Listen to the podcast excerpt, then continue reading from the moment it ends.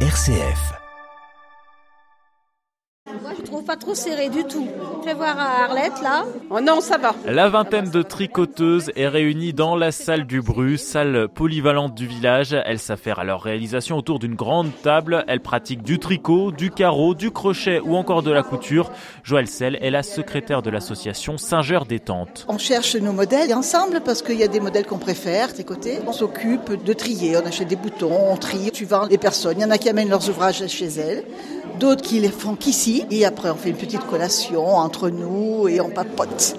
Et on papote de quoi, bien évidemment? Eh bien, tout simplement de tricot. Il y a des modèles que l'on trouve très jolis, mais on ne comprend pas toujours comment ça se fait. Et puis d'autres ont mieux l'habitude de le faire. Donc du coup, on discute entre nous. On dit, bah, tiens, ça, j'aimerais bien faire cet ouvrage.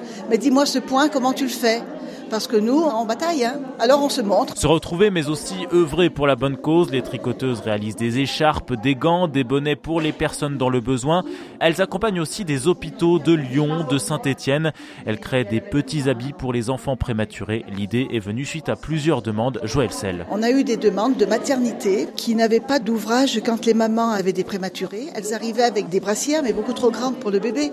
Donc on nous a demandé si on pouvait en faire de toutes petites et on leur envoie les mamans qui viennent et qui accouchent prématurément, eh ben au moins, elles ont des petits ouvrages sur place pour habiller au début leur enfant dès qu'il naît. Ces après-midi sont aussi l'occasion de faire de nouvelles rencontres. Claire participe aux ateliers depuis trois ans. Venue de Saint-Etienne, elle ne connaissait pas grand monde à son arrivée à Saint-Geur. Village de près de 1000 habitants, les tricoteuses lui ont permis de s'intégrer. Le fait d'être insérée ici, dans un milieu que je connais mal, parce que je venais qu'en vacances. Donc, euh, quand vous changez du jour au vos habitudes, c'est important d'avoir des points de repère. Et je trouve qu'en même temps, on apprend aussi à se connaître. L'activité de l'association ne se limite pas seulement aux ateliers du lundi. Un voyage est aussi organisé chaque fin d'année. Ce sera peut-être Lyon en 2023.